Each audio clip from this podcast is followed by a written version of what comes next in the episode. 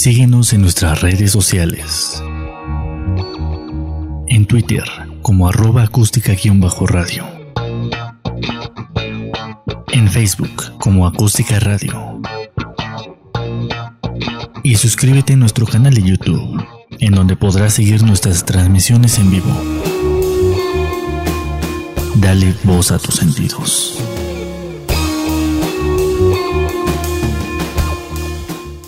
Sí, no, no, o no sé ni para qué lo hacemos si nadie nos ve.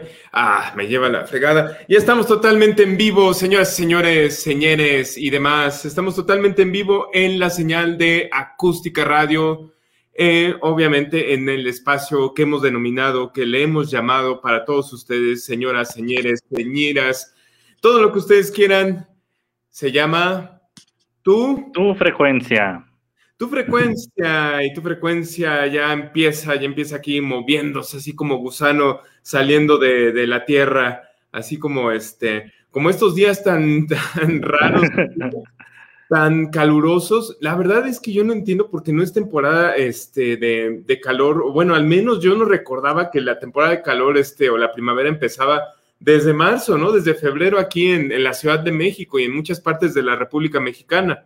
Pues de hecho el problema es que está la niña activa, así que el clima es como que muy oscilatorio, a veces hace frío y a veces hace calor. niña, ¿cuál niña? No, pues no, esta ya es una señorita, yo creo que sí. está, muy, está muy acelerada, o sea, ya está muy acelerada, pero bueno, no, efectivamente los cambios climáticos están muy cañones. déjenme decirles que tuve la oportunidad de estar este, dos meses fuera de, la Ciudad de México, en, bueno, del país inclusive, y, este, y el clima está totalmente distinto, o sea, el clima en otras partes y no tan lejanas, este, son temperaturas frías, temperaturas helantes, ¿no? Y, y bueno, pues así es esto, así es esto. Señoras y señores, pero bueno, ya vamos a empezar con este programa porque el tiempo apremia y disculpen ustedes el retraso, este, como saben ustedes, bueno, de repente hay cuestiones técnicas que están fuera de nuestro alcance, pero bueno, un señor, un señor, un servidor, Adonai y un servidor, pues ya estamos aquí totalmente listos. ¿Cómo estuvo tu semana, Donay? Pues bien, tranquila, ahí con algo de tráfico, este, gente en las calles y todo así, ya sabes, normal. Bueno, normal, entre comillas, ¿no? Este, fíjate que tuve la oportunidad de estar en un centro comercial en, en Lindavista este, y qué horror, de verdad.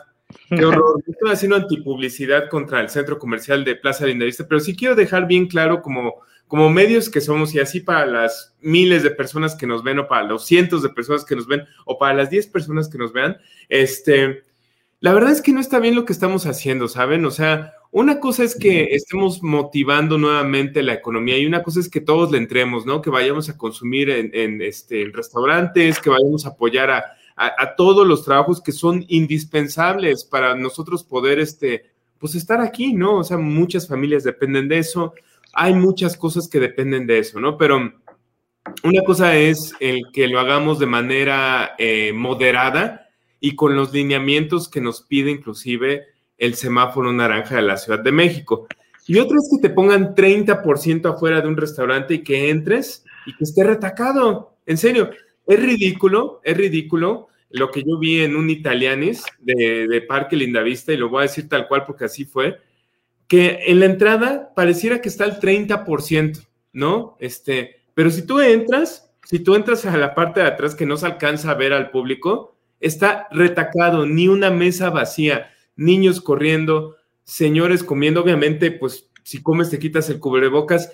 ¿Dónde no queda claro que eso no es sana distancia? ¿Dónde no queda claro que eso no es evitar una, un foco de infección para el COVID-19? ¿Hasta dónde nos tenemos que ir si seguimos viendo que la gente muere? Este, de hecho, digo, tiene un poquito que ver, pero este, eh, ustedes saben que el saxofonista de Maldita Vecindad, este, Sax, mejor, bueno, mejor conocido como Sax, eh, fallece el día domingo y fallece precisamente por el COVID-19, ¿no? Si bien ya tenía varios males este, que lo perseguían desde hace años, fallece realmente de COVID-19, ¿no? Entonces, la verdad es que tenemos que ser bien claros en esto porque si no ponemos atención en lo que estamos haciendo, si simplemente por la euforia de que, ay, es mi ponta, pues yo hago lo que quiera con mi vida, pues sí, tú haces lo que quieres con tu vida, pero no con la de los demás. Así es que no juguemos con eso, señoras y señores. Mi humilde opinión, su servidor Santos Campa, es que se cuiden, es que si vamos a salir, lo hagamos con todas las precauciones. Y señores restauranteros, por favor, cuídenos, cuídense, cuiden a sus empleados. Mi humilde opinión y hasta ahí mi comercial, mi estimado. La verdad. muy bien, muy bien. ¿eh? muy bien, pues es que sí, la verdad. Cuídense y sigan, síganse cuidando. Síganse cuidando. Pero bueno, vamos a empezar con la materia. Y para quienes se pregunten, que digan, ¿y dónde está Andrea? Y ahora, y ya ven, sí aplicó lo que decían, ¿no? Andrea y Santos no pueden estar en vivo porque es como, como, no sé, o sea, John Lennon y Paul McCartney ya los pusimos de ejemplo, es como los de Oasis, ¿no? los, los, hermanos Gallagher ya no se pueden ver en, persona, ¿no? Y sí, la verdad es que ya no, no, no es cierto. No, este, tuvo un contratiempo de, de, trabajo y ya saben que contra eso pues no podemos hacer mucho, ¿no? Este, eh, entonces, llegará en algún momento o tal vez no llegará. no sabemos. Pero esperamos que, que, termines pronto donde estés, Andrea Alfaro. Y bueno, vamos a empezar con una recomendación que les traigo el día de hoy. El día de hoy vengo muy ochentero y el día de hoy quiero hacer este, un pequeño homenaje a un grupo que muchos tal vez conocemos, sobre todo muchos de mi generación y seguramente muchos, este, eh, muchas personas nuevas. Y antes de que me meta en materia, nada más quiero mandar un saludo aquí a Enrique de la Rosa, que no, no me van a creer desde dónde está viéndonos, mi estimado amigo Enrique. Nos está viendo desde Japón, nada más y nada menos. No sé qué hora es, Enrique, pero si son las 3 de la mañana y no puedes dormir, este, te voy a recomendar unas medicinas que tomo yo. Este, porque sí está cañón, está cañón. No sé la verdad qué hora es, pero te mando un abrazote muy fuerte desde tierras mexicanas, aquí desde el municipio de Atizapunks, este, Adonai Martínez desde, desde el municipio de Cateponks, este, y bueno, pues este, un abrazote para tu familia y bueno, esperamos verte pronto de este lado del, del mundo. Y bueno, pues vamos a, que son las 10:15 de la mañana. Bueno, quiero creer que son de la mañana. Bueno, pues está bien, qué bueno que te estás volando el trabajo para vernos a nosotros. Es que bienvenido seas, Enrique, y, bueno, pues un abrazote, que recién fue su cumpleaños también por ahí, este, de Enrique, ya, ya esa generación de jóvenes, de aquellos jóvenes audaces, este, se está convirtiendo ya en una, en una este, generación de tercera edad, pero bueno, pues ni modo, reglas de la vida. Vamos a empezar con la recomendación de la semana y me refiero al grupo Depeche Mode. ¿Quién no ha escuchado de Patch Mode? A menos la gente que, tenemos esta edad más o menos, ¿no, Adonai? O sea, que estamos en, ya sea en los 30 o ya en los 40 o hasta en los 50, pues hemos escuchado este, una que otra canción de Depeche Mode, ¿no? Este, inclusive los más jóvenes, y eso me pasó hace poco con Andrea, que está este, ella diciéndome, mira, esta canción de Depeche Mode está padrísima. Le digo, sí, Andrea, Depeche Mode existe. en estas generaciones no les tocó crecer con Depeche Mode, obviamente, porque ya hay una brecha bastante eh, amplia generacionalmente hablando, pero sí de Patch Mode, este, pues al menos en los 80, los 90 y tal vez este, las primeras, este, la primera década de los 2000, este, pues sí tuvo números uno todavía, ¿no? Patch Mode inicia en 1980, e inicia, este, bueno, pues con el cantante Dave Gunn, que es el, el, cantante hasta la fecha, este, y bueno, pues apadrinados también en aquel entonces con este, el tecladista que se convertiría este, en compositor y miembro de, fundador, perdón, del grupo Yazoo, después transformándose a Erasure, y me refiero a Vince Clark, ¿no? Entonces, el inicio de Depeche Mode, este, si ustedes recuerdan, pues este, hay canciones este, como este, em, I Just Can't Get Enough, este, esta onda que era como más pop, este, más como como synth pop, pero pues un poquito rosita, ¿no? Así como que, pues no sé. O sea, era muy rosa y era la influencia precisamente del inicio con Vince Clark. ¿Qué pasa con Depeche Mode? Que se sale Vince Clark y todo el mundo decía, ¿no? Así como, como rumoran ahora de que no está Andrea y que Santos, que ya no se pueden ver juntos, decían, se van a separar, se va a acabar el programa, ¿no? En este caso, este, se va a acabar el grupo, ya no va a haber Depeche Mode toma la que les pintan, ya saben qué, este, a toda la gente que decía eso, ¿no? Y llegan con un segundo álbum, un segundo álbum bastante oscuro, ¿eh? que se llamaba A Broken Frame, este que si bien era un, álbum este, del mismo género, este, con sintetizadores, synth pop, un poquito más tirándole ya la onda más experimental, un poco industrial, y de ahí, bueno, para el real, ¿no? Este, pero realmente de este Depeche Mode que yo les estoy hablando es un Depeche Mode que no era tan conocido de este lado del mundo. Esto estaba sucediendo en Europa, en Inglaterra, ¿no? En donde ya eran un grupo este, conocido y tenían sus seguidores, o sea, ellos iban a Alemania y pues se juntaban ahí, ¿no? Toda acá la banda, ¿no? A ver acá Depeche Mode, este, iban a Francia y pues ya eran conocidos, ¿no? Iban a España y Jolín, espero que va a estar Depeche Mode la próxima semana, tío. Y llegaba, ¿no? Este, así, ¿no? Así, así, este, tal cual, ¿no? Pero no habían tenido el éxito suficiente para ser tan conocidos en Estados Unidos. Sin embargo, el sello este, discográfico que los apadrinaba, que es eh, Cire, que es parte de Warner Music, o este, eh, y, precisamente el sello que ellos crearon, que se llama Mute, este, pues deciden, pues oye, pues ¿por qué no estos carnales como que sí tienen potencial, ¿no? Este, ¿por qué no vemos de qué forma los incursionamos en Estados Unidos, ¿no? Así como pasó con YouTube en aquel entonces, ustedes recordarán que en los 80 YouTube también este, pues lo empiezan a promocionar a partir de que salió en Live Aid. En este caso de Patch Mode no sale en Live Aid, era un grupo como más tipo underground, ¿no? Toda esta onda, si bien era este, con sintetizadores y mucha gente pensaba que era pop precisamente por usar sintetizadores, realmente la gente de Depeche Mode no le gustaba que le dijeran que era pop, ¿eh? O sea, se arremangaba y decía, órale, canal, ¿qué andas diciendo? ¿Qué andas diciendo pop, canal? ¿Cómo me dijiste? ¿Cómo dijiste? Y se ponían así bien al brinco, ¿no? Pero no eran pop, realmente era un, un rock con sintetizadores, ¿no? Ahora, quiero aclarar, ¿no? En esta época también estaba de moda The Cure. The Cure y Depeche Mode, para quien no los ha escuchado, no tienen nada que ver. O sea, The Cure es otra onda. Es una onda que empezó hasta incluso este, como con, con tono gótico, ¿no? En, en, los primeros álbumes eran así como, este, pues así como góticos, ¿no? Así como emos y la música era así como pesadona, ¿no? Obscurona, ¿no?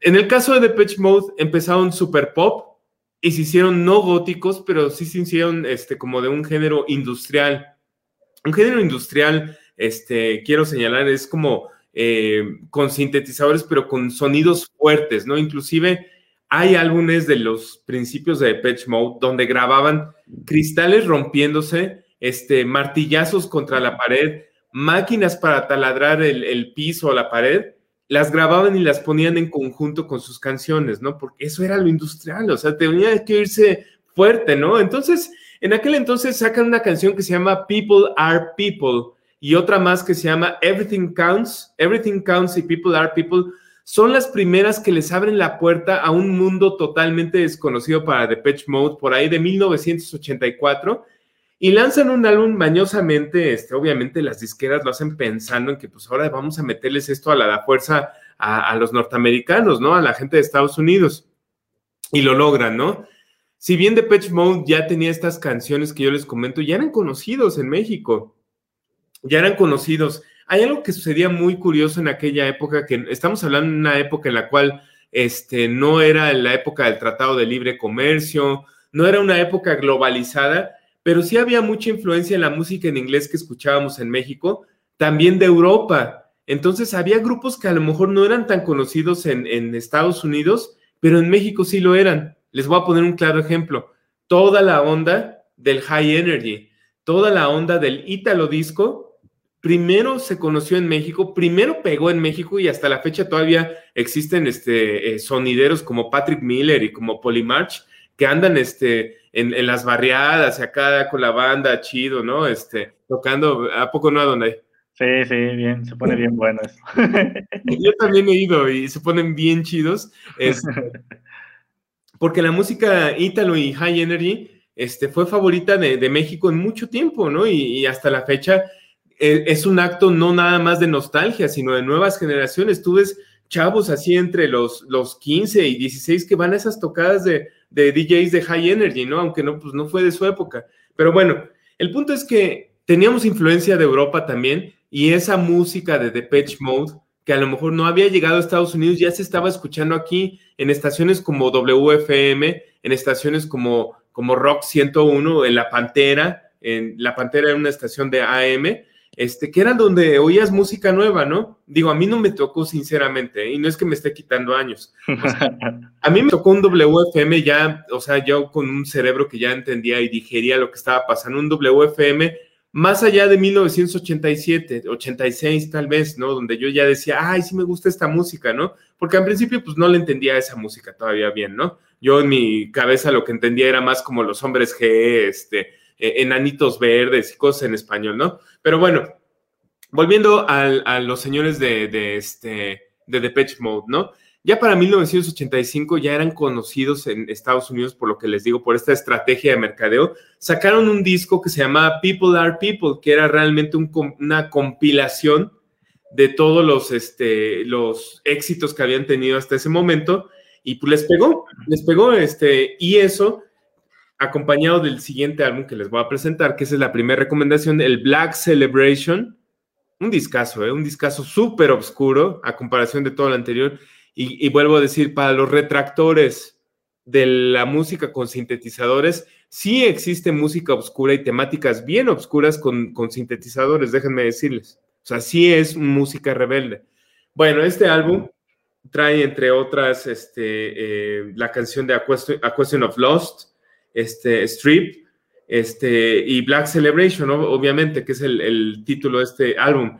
Este sería un parteaguas, este sería ya como que el primer disco que, wow, ya pegó, ¿no? Pero el siguiente que de, plano sería así, o sea, es que era éxito tras éxito en Estados Unidos, en Inglaterra y en todas partes.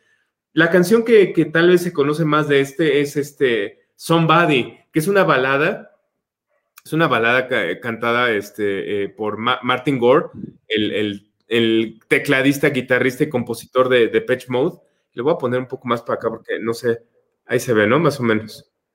La portada una pareja ahí de, esposos este, en una fábrica, ¿no? Muy, muy romántico, ya saben, es lo que, lo que toda mujer desea para casarse, casarse en una fábrica abandonada, ¿no?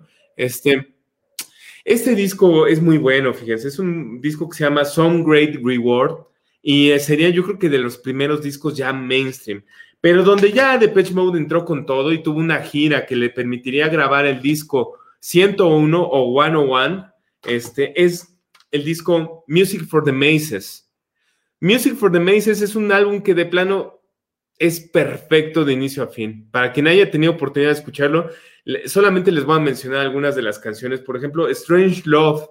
¿Has escuchado Strange Love, no, Adonai? Sí, sí, muy buena. Muy buena, Strange Love. Este, Never Let Me Down Again. Behind the Wheel, ¿no? ¿Mande? Behind the Wheel.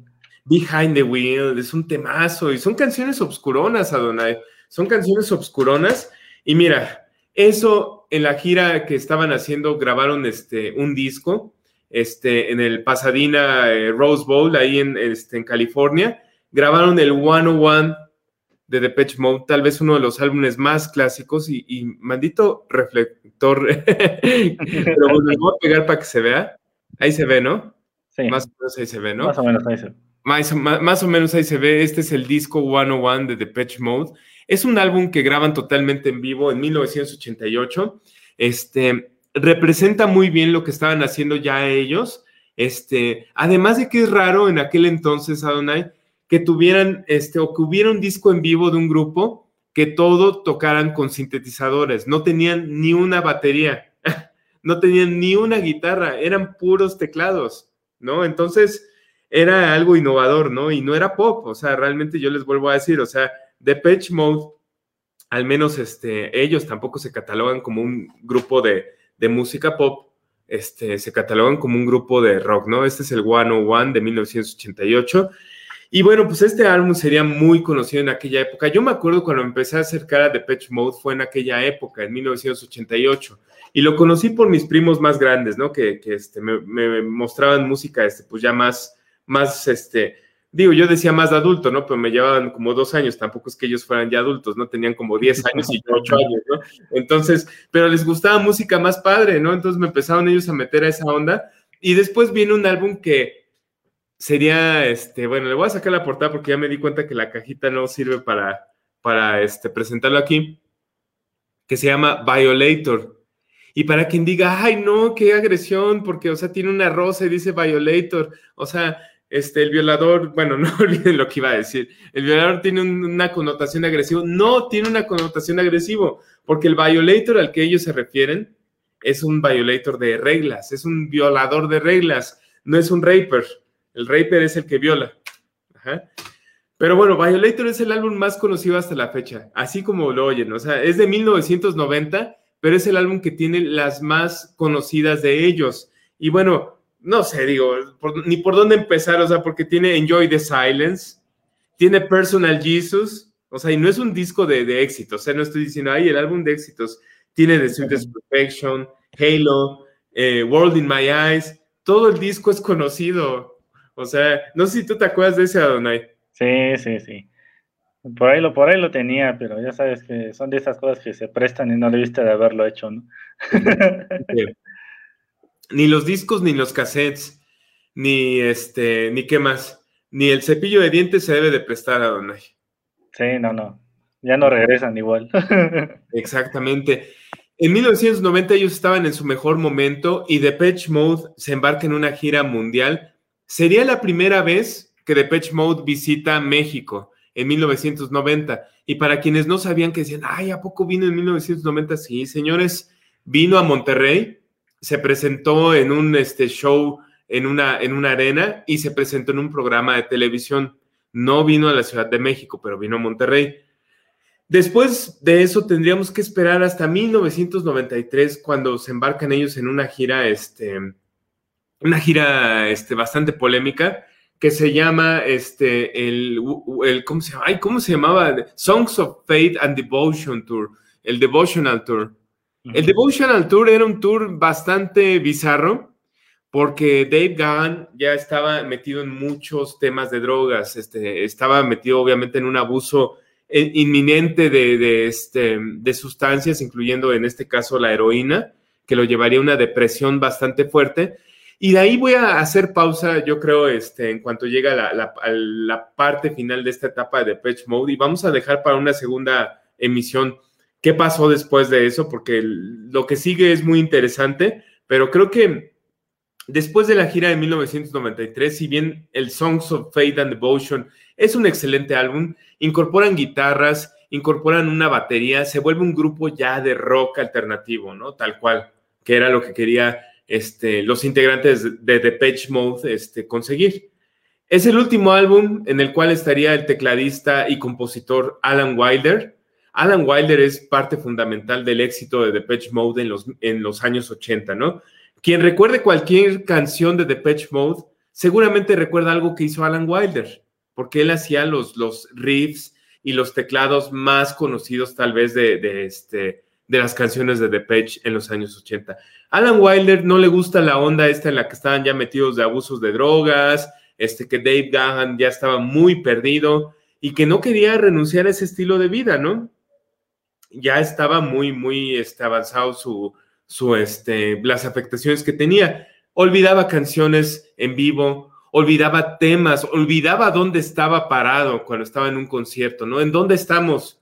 Ah, está, estás en Liverpool. Ah, good evening, Liverpool, ¿no? ¿En dónde estamos? En, en, Barcelona. Good evening, Barcelona, ¿no? O sea, no sabía dónde estaba ya, ¿no? Era muy mala la situación y muy penosa. Pero bueno, voy a resumir un poquito para llegar ya a la parte final de la primera sección de Depeche Mode y les prometo que vamos a hacer una segunda sección en otro programa, ¿no? Eh, Depeche Mode entra en una crisis. ¿Por qué? Porque Dave Gahan estaba en este, en este constante abuso y estaba teniendo ya situaciones muy irracionales. Terminaría la gira en 1994, gira que sí visita México, gira que sí visitó la Ciudad de México, Monterrey y Guadalajara, el Devotional Tour, y que hay un, hay un DVD, por cierto, quien lo pueda conseguir, le compro una copia porque la verdad es que es muy difícil de encontrar ahora, que se llama Devotional Tour precisamente. Es un gran concierto, es un gran concierto independientemente de los abusos que estaban teniendo, es un gran concierto. Bueno, ¿qué pasa? Que en 1995 Dave Gahan tiene una sobredosis, tiene una sobredosis entre este, heroína, cocaína y tal vez este, alcohol al mismo tiempo que lo lleva a un estado de coma. Eh, Dave Gahan llega, este, en estado de coma y llega este, em, al hospital a morir, literalmente. su corazón este, dejaría de latir al menos por 30 segundos, que es lo que reportan los médicos, y necesitaría este, una reanimación que afortunadamente le permitió a él continuar con vida, ¿no? Entonces, él murió 30 segundos y revive. Y para quien diga, ay, pues, pues qué padre, ¿no? O sea, la, pasó, ¿no? Bueno, obviamente todo tiene un, costo. Obviamente, los, cinco, los 30 segundos que estuvo muerto, no se los perdonaría el cuerpo. ¿Y qué creen que pasa? Que Dave Gahan olvida cómo cantar, olvida cómo cantar, a lo que se dedicaba, a lo que hacía. Tomó clases de canto, nuevamente se rehabilitó y tuvo problemas legales con el estado de Nueva York, precisamente por todos los desmanes que había ocasionado cuando estuvo en esta etapa de drogas. Entre ellos, uno de ellos que tuvo un accidente de tránsito en el cual le dijeron, mira papá, o te recuperas, o te metes a rehabilitación, o te vas del país, ¿no? Este, you are not bringing the, best persons, you know, como, como dijo este, en aquel entonces este, Donald Trump, pues, se le aplicaron él también, este, y go back to where you belong, y, y se le aplicaron, ¿no? O sea, ya, ya lo estaban regresando a Inglaterra. Pero bueno, para el fortuna y, afortunadamente, de verdad, eso es algo que yo respeto y admiro, en serio, porque podrán haber sido este, adictos y podrán haber tenido un pasado muy oscuro, pero el haber logrado salir de eso es lo más maravilloso y lo más respetable. Y continuar sobre eso es lo más respetable. Dave Gahan lleva desde 1996 hasta la fecha sobrio, sin drogas, sin ninguna adicción. Bueno, no es que yo lo conozca y él me cuente, ¿no? Pero eso es lo que al menos dicen las fuentes oficiales. Él no consume drogas, él ya no está metido en ese tipo de problemas, no es alcohólico ya. Y bueno, lleva ya este, desde 1996 limpio de eso. Para rematar esta parte, para que vean que sí hay segundas oportunidades y que realmente, digo, sin ponerme filosófico y, y este, ahorita sentimental, ¿no? Cuando uno se lo propone y cuando es de, es una oportunidad que nos cae del cielo, donde ustedes gusten, pero nos cae una oportunidad, se pueden hacer cosas increíbles. Para quien pensaba que después de que Dave Gahan perdió la voz, que eh, había estado en coma y falleció por 30 segundos, que Alan Wilder había dejado el, este, el grupo, que habían tenido una de las giras que les había consumido mucho más dinero y que habían ocasionado muchos desmanes y hasta peleas entre ellos. Que de Mode no iba a seguir, Claro que sí, señores. Siguió y creó uno de los mejores álbumes que existen, tal vez hasta la fecha, tal vez al menos es uno de mis favoritos. Me refiero al álbum Ultra. Ultra de 1997 sería el regreso, pero un regreso triunfal. Un regreso de verdad, este, con, con, este, con trompetas y todo, o sea, con fanfarrias. Ultra es uno de los mejores álbumes hasta la fecha de Depeche Mode y tal vez uno de los mejores de los años 90 este, con un sonido totalmente renovado, con un Depeche Mode mucho más maduro, pero también con un Depeche Mode que tenía jovialidad y creatividad, ¿no? Entonces, ahí lo voy a dejar, pero realmente Depeche Mode este, va más allá de ser solamente un grupo de sintetizadores y electrónico, ¿no? Es un, es un grupo que nos ha demostrado que existen ciclos eh, y que los ciclos también este, nos pueden llevar a cosas buenas, ¿no? Que no todo lo que a lo mejor en algún momento nos, nos está haciendo daño y que nos lleva a casi la muerte, necesariamente tiene que llevarnos al fin, que puedes retomarlo y que puedes lograr cosas muchísimo más grandes, ¿no? Como lo ha hecho Depeche Mode a partir de este álbum Ultra y a partir de muchas lecciones que la vida les dio a los integrantes, en específico a Dave Gahan y este y también por supuesto a Martin Gore que es este pues el, el, que compone, ¿no? El, el mastermind ahí en Depeche Mode. Hasta aquí el resumen y la primera parte de Depeche Mode, para quienes les gusta Depeche Mode, seguramente la próxima semana vamos a tener esta segunda parte. Y bueno, pues vayan pidiendo ahí sus complacencias porque no tenemos este, música que podamos poner de Depeche Mode, entonces nos va a dar mucho gusto al menos saber qué música les gusta de ellos. Este, y si te parece, Donay, antes de entrar de lleno a tu sección, este, ¿por qué no vamos saludando a la gente que nos va siguiendo, a la gente que está ya ahí conectada y viendo y poniendo atención a ver qué decimos, ¿no? A ver qué, a ver qué decimos bien y qué, qué cosas van a este, escuchar esta semana. sí, pues sí. Pues sí, muy buen grupo, aunque sea, escúchenlo en, Spotify, bueno, ahí en las plataformas, ya dije una de modo. Este, pero bueno, vamos a los saludos. Este, saludos a Jorge Armando Larios González.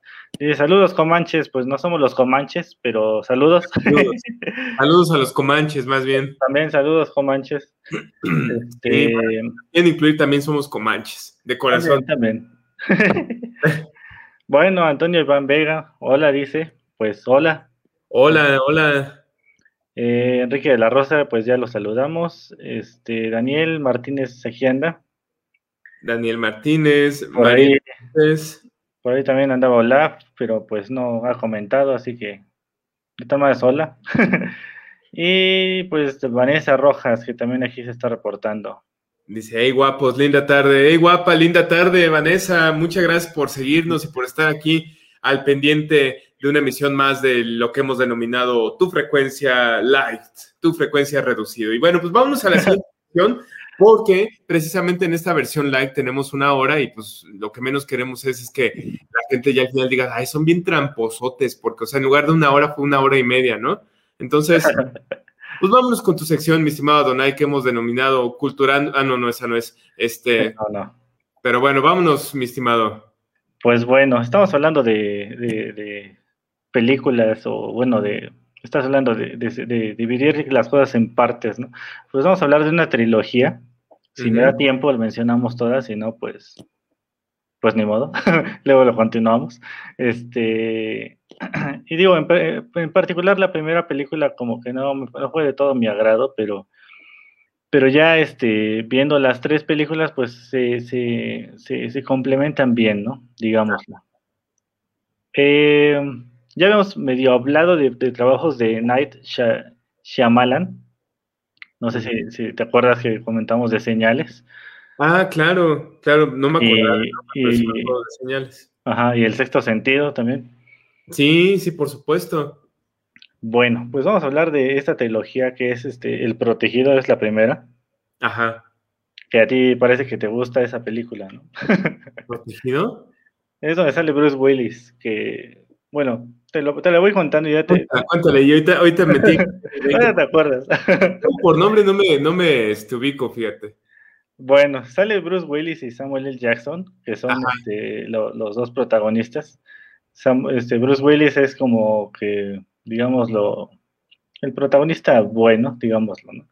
Bueno, esta, esta película tiene ahí como que su, su, su no, no, es, no es un héroe lo que se crea en esta película, sino sería como un antihéroe, ¿no? Que son los que hacen el bien haciendo el mal, ¿no?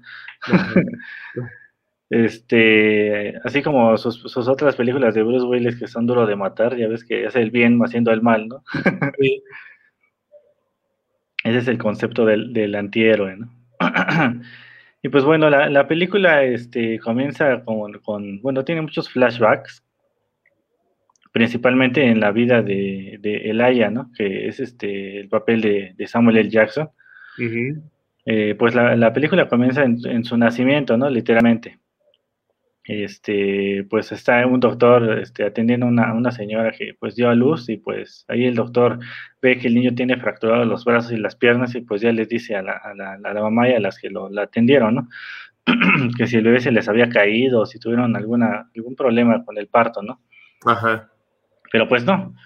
Y resulta que pues el bebé, el Aya, este, tiene, tiene diagnosticada osteogénesis imperfecta, ¿no?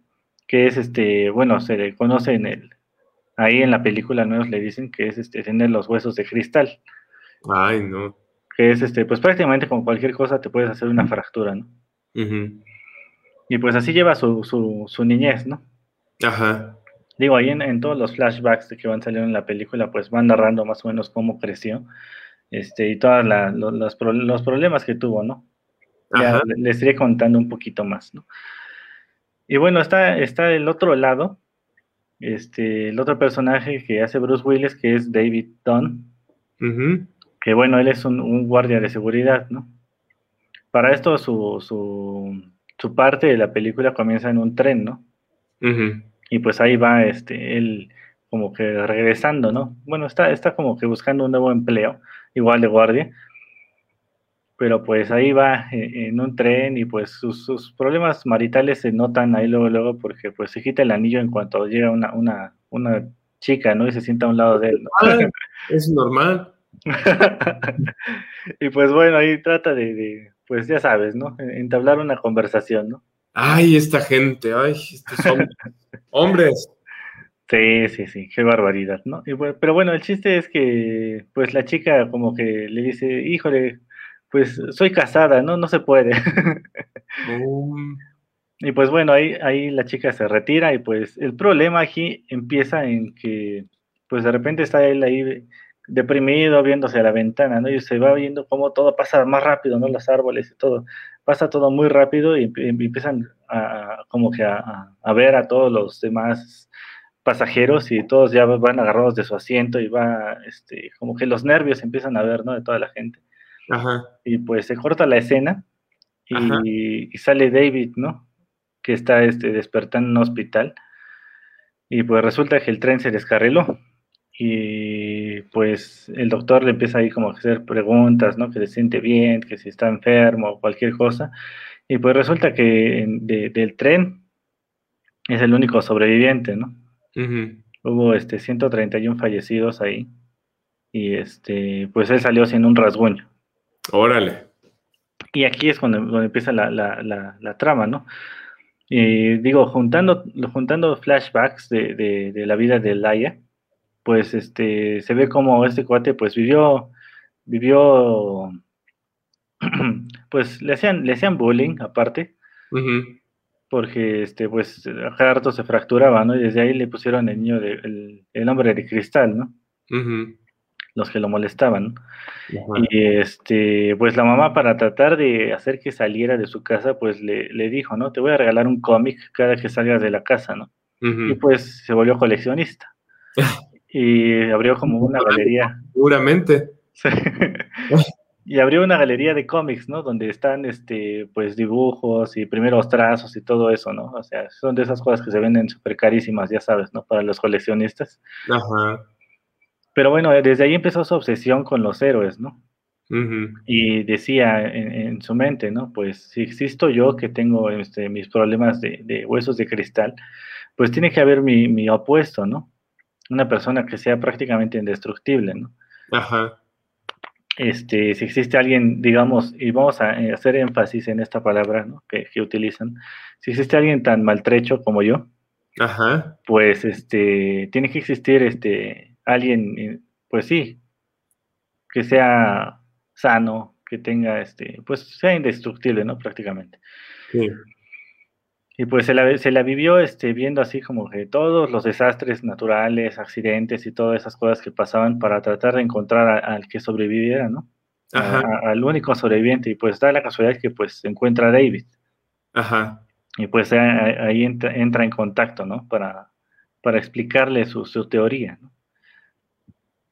Y pues aquí el problema es que David va a, buscarlo, pero va acompañado de su hijo, ¿no? Ajá.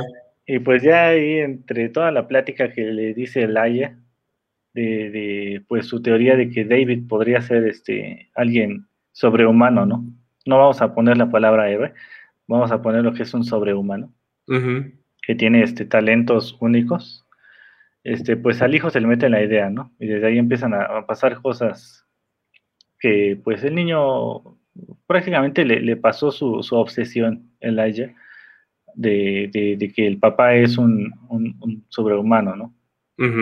Que tiene talentos únicos. Y pues el niño empieza a hacer sus, sus teorías y sus experimentos con su papá, ¿no? Digo, no les doy más detalles porque pues ya es entrar este, en, spoilers, ¿no? Pero bueno, aquí este... Órale. Sí, no asusten. Y bueno, aquí eh, este, el papá, bueno, David le empieza a decir al, hijo, ¿no? O sea, yo tuve un accidente cuando era, ni, cuando era más joven, ¿no? Digo, no niño. Este, él era jugador de fútbol, pero pues tuvo como que frustrado su, su carrera porque tuvo un accidente, ¿no? Le dice. O sea, no puedo ser lo que él haya dice, ya que pues sí tuve yo un accidente y este, pues ya párale, ¿no? Y bueno, ya después van este, como que saliendo a flote todas las, las, las bueno, se, se conectan todas las, las, claves, ¿no? Que van presentando en la película. y bueno, este también el, el final está como que terminan por eso pasa por spoiler, dice Vanessa. ¿Ves? y bueno, pero, pero sí, tendría que, tenía que decirlo, ¿no? O sea, ahí muestran como que trata de demostrar que es, que es un humano normal. Y hasta ahí vamos a, vamos a dejarlo, ¿no? Porque el niño pues sigue sus, sus experimentos, ¿no? Con su papá. Oye, nada más rápido, Ado, este, Pati Palma manda saludos y besos para los dos, dice que le encanta vernos. Un saludote. Un saludo, Pati. Nos estás viendo. Dice Vanessa, tú dale, sin miedo al éxito. ¿Sabes? Sin miedo al éxito, Ado. Ajá. Y bueno, aquí es donde, donde se ve, bueno, también David tiene como que una habilidad, ¿no? Y esa habilidad creo que la, la, voy a decir porque muchos tenemos o tienen ciertas cosas que, que, tal vez como que, ¿cómo decirlo? No las explotamos, ¿no? Ajá. Finalmente. Y aquí David, digo, parte de sus, sus, habilidades, digamos, de, de, sobrehumano es que puede percibir ¿no? la, la, a las personas que, que, han cometido algún crimen o que son malas o que han hecho algo que no es correcto, ¿no? Ajá. Y aquí hago como que énfasis en esta habilidad porque muchos finalmente, eh, eh, sin ser sobrehumanos, pues tienen esa, esa habilidad, ¿no? Finalmente, no sé si te has dado cuenta que muchos así como que sienten cuando una persona como que no es, digamos, muy confiable, ¿no? Sí, es, es, una percepción, o sea, eres muy este, perceptivo, ¿no? Y te das cuenta de detalles que no embonan o no, o no te hacen sentido, ¿no? Ajá, y, exacto, y pues es parte de la habilidad sobrenatural que, que, le, que, le, quieren poner, ¿no? Aquí al personaje. Ajá. Y pues bueno, aquí empieza como que a dudar, a creer, o, ya no sabe qué hacer, ¿no? David, con todas las cosas que le dice Elijah. Y pues bueno, esta es la, la primera parte, que es el protegido, donde se dan a conocer dos personajes de la, de la trilogía, que es este Elijah, que es el hombre de cristal, y este David Dunn, que pues le podríamos decir que le ponen el centinela, ¿no? Y pues bueno, vamos a pasar a la parte 2 de la trilogía, que la verdad se me hace mejor que, que, la película del protegido, porque el, bueno, el, detalle que le veo al protegido es que es lenta. si bien te presenta al, al, personaje principal, que es David, Ajá están las dudas de si es o no es un, sobrehumano, este, conocerlo un poco, pero pues la acción tarda mucho en llegar, ¿no? Y bueno, con la otra, la otra parte que es fragmentado, del 2017, pues todo es, más, todo es más acelerado, porque te, presentan, te presentan prácticamente desde el, desde el inicio al, al, al, protagonista, que es este, también como un villano, ¿no? Ajá. Eh, en esta película de Fragmentado, pues el protagonista es James McAvoy. Eh, para los que no lo conozcan o, tal vez no lo reconozcan, pues es eh, Charles Xavier en las nuevas películas de, X-Men. También salió este, como Bill en la de It 2, en la de eso, y bueno, este, la protagonista es Anya Taylor Joy, que pues bueno, ya todo el mundo la conoce, espero, ¿no? y si no, pues salió en La Bruja, que fue creo que su primera película, del 2015. Una película de terror bastante recomendable. Y bueno, en la nueva serie que sacaron en, en el 2020 en Netflix, que es Gambito de Dama. Ah, mira, sí, sí, sí, no sé qué salía ahí. Bueno, ella es oh. la protagonista.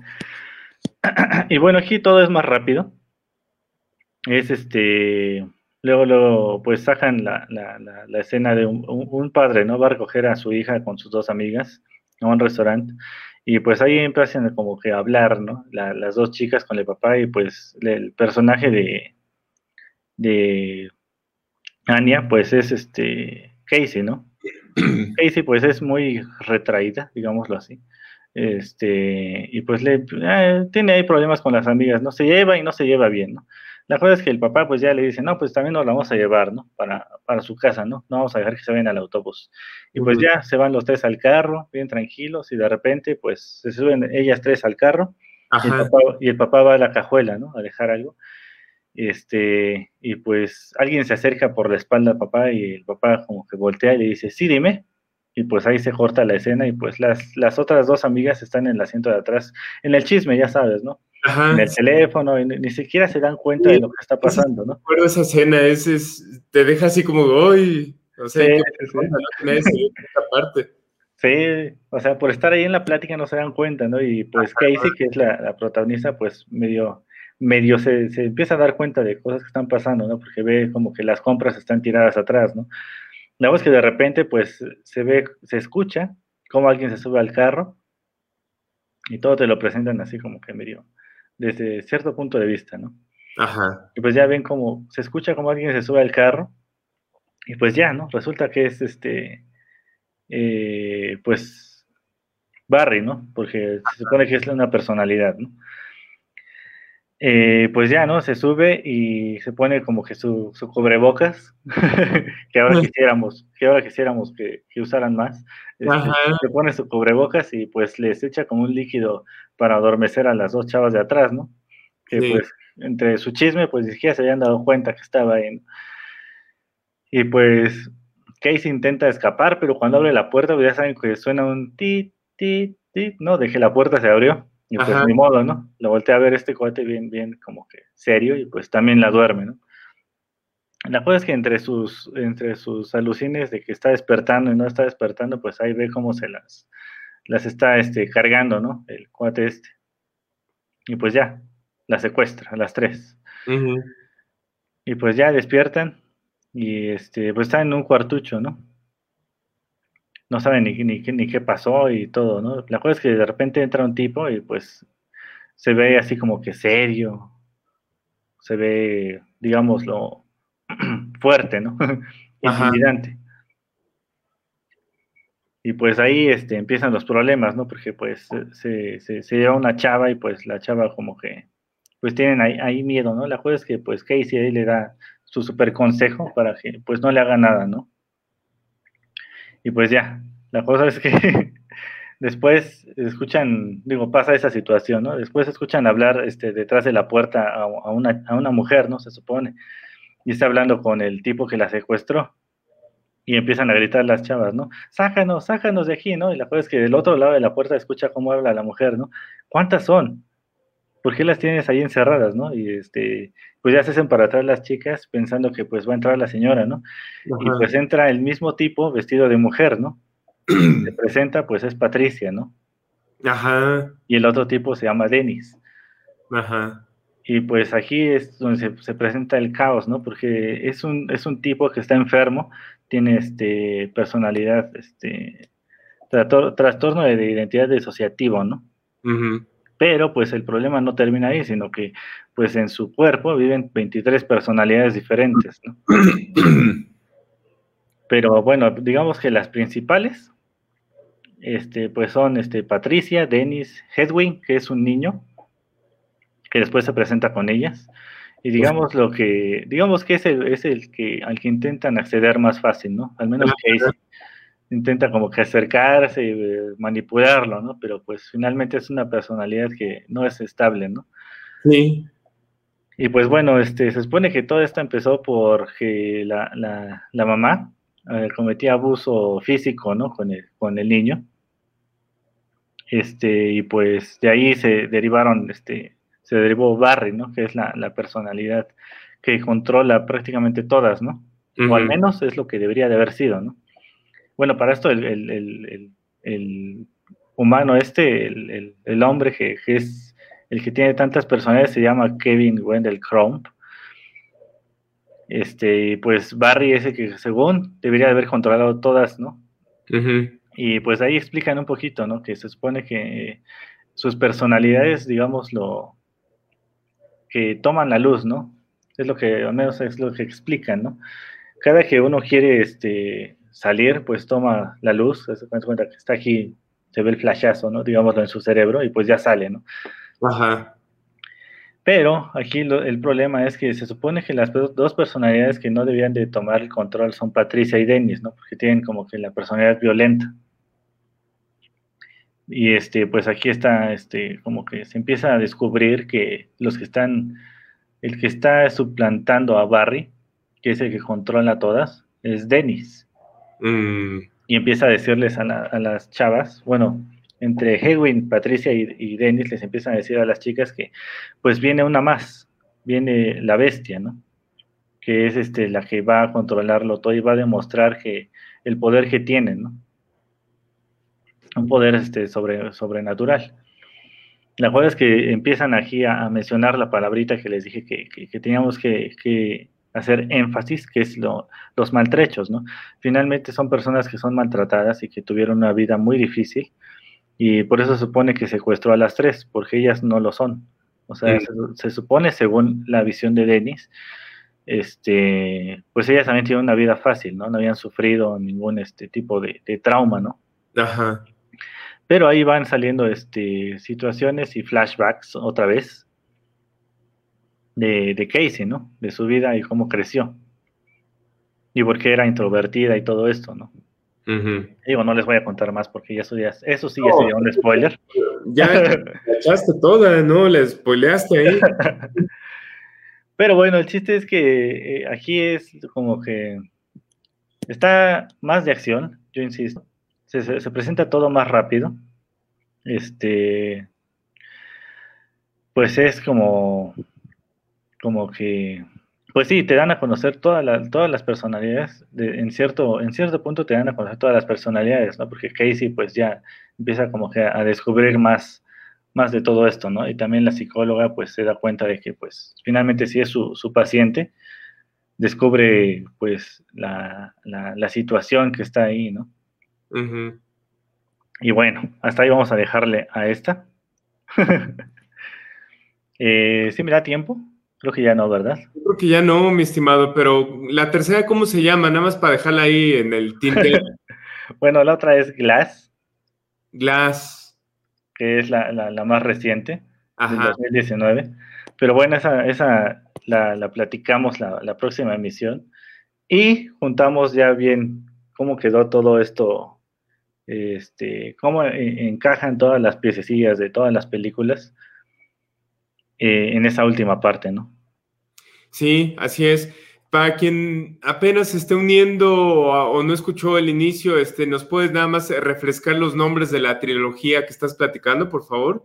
Ah, sí, es este El Protegido, que es la primera, es del año 2000. Esa la pueden ver en, Prime Video.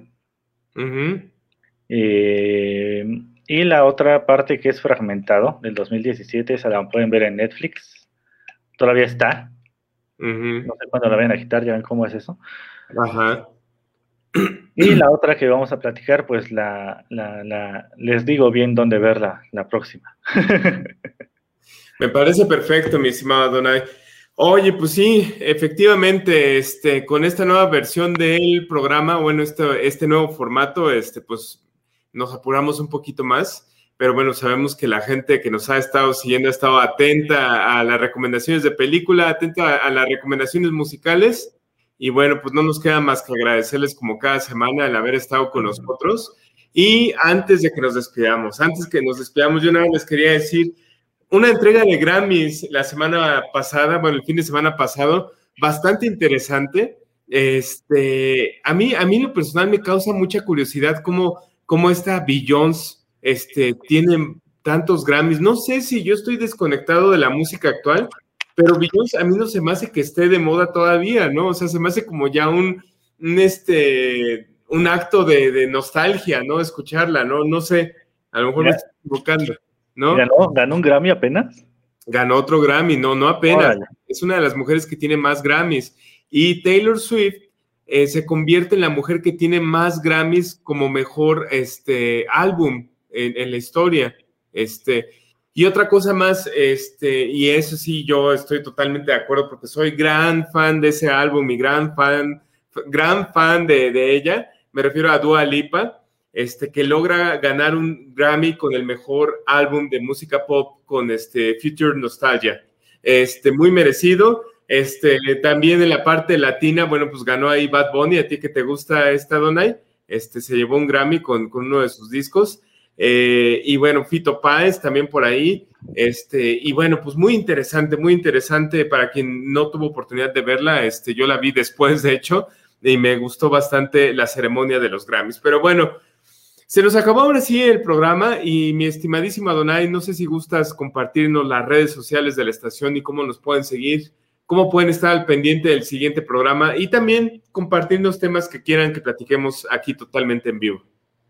Ah, pues claro que sí. Nuestras redes sociales estamos en Facebook como Acústica Radio. Tenemos nuestro, nuestro perfil en, en Twitter y en Instagram como arroba acústica-radio.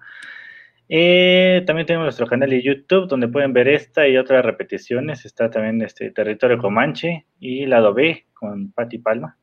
Em, también tenemos nuestros canales de podcast en Spotify, ya está en Deezer, ahora sí, está Evox, está Apple Podcast, está Google Podcast, Overcast y creo que ya. y, y bueno, mis redes personales, pues estoy en Twitter y en Instagram como arroba adoblu. Órale, muy bien, muy bien, Aonai. Este, bueno, pues sí, efectivamente. Y eso sí lo, lo, quiero decir nuevamente para la gente que, que, a lo mejor se une ahorita o la gente que lo ve por curiosidad. Si no tuviste oportunidad de ver el programa, lo puedes ver en video si quieres estarnos viendo. La verdad, yo personalmente no lo haría. No, no es cierto. en YouTube se publican los videos. Así es como, por ejemplo, mis papás ven el programa, lo ven después este, en YouTube. Este, lo puedes ver eh, también, bueno, lo puedes escuchar en podcast, lo puedes repetir, lo puedes programar, ahí puedes escuchar todos los otros podcasts que hemos tenido del año pasado, este, porque tu frecuencia ya cumple un año en este formato de tu frecuencia no como frecuencia retro, sino tu frecuencia, a partir de, si no me equivoco, Adonai fue creo en abril de 2020 comenzamos con este formato, ¿no? O, mayo a lo mucho. De tu frecuencia, sí.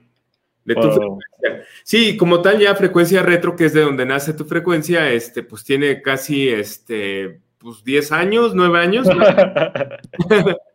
tiene un montonal, señoras y señores, pero bueno, ni les decimos porque se van a asustar con tantos años, ¿no? Pero bueno, mis redes sociales, nada más y nada menos que arroba campatadeo en Twitter, para quien quiera mandarme ahí un mensajito, quiera seguirnos. Este, en Instagram estoy como santos-campa. En Facebook, como Santos Campa, me puedes seguir, con todo gusto me puedes seguir, es abierta, la red social está totalmente abierta para que puedas ver ahí lo que ponemos. Y bueno, pues este, nos faltó Andrea Alfaro, créanme, no, no es que la estemos baneando, no es que es que Santos la baneó, es que ya no la quiere ver ahí y la, la, sacó del la censuró, ¿no?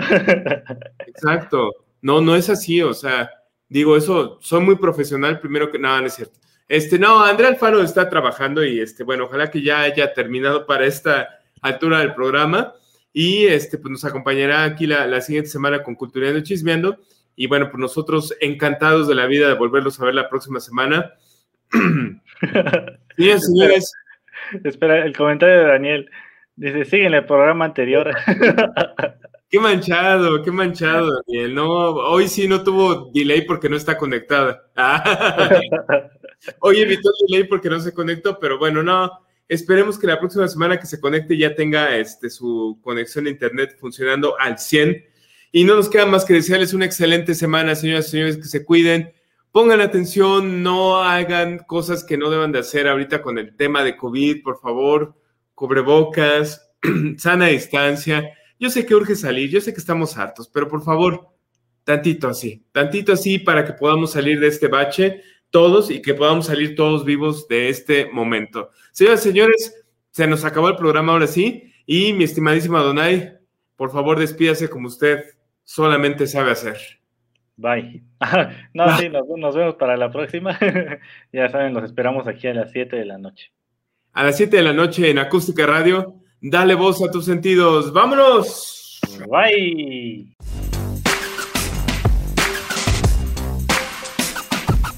Busca Acústica Radio en Twitter y Facebook, donde podrás encontrar tips y recomendaciones para mejorar tu estilo de vida.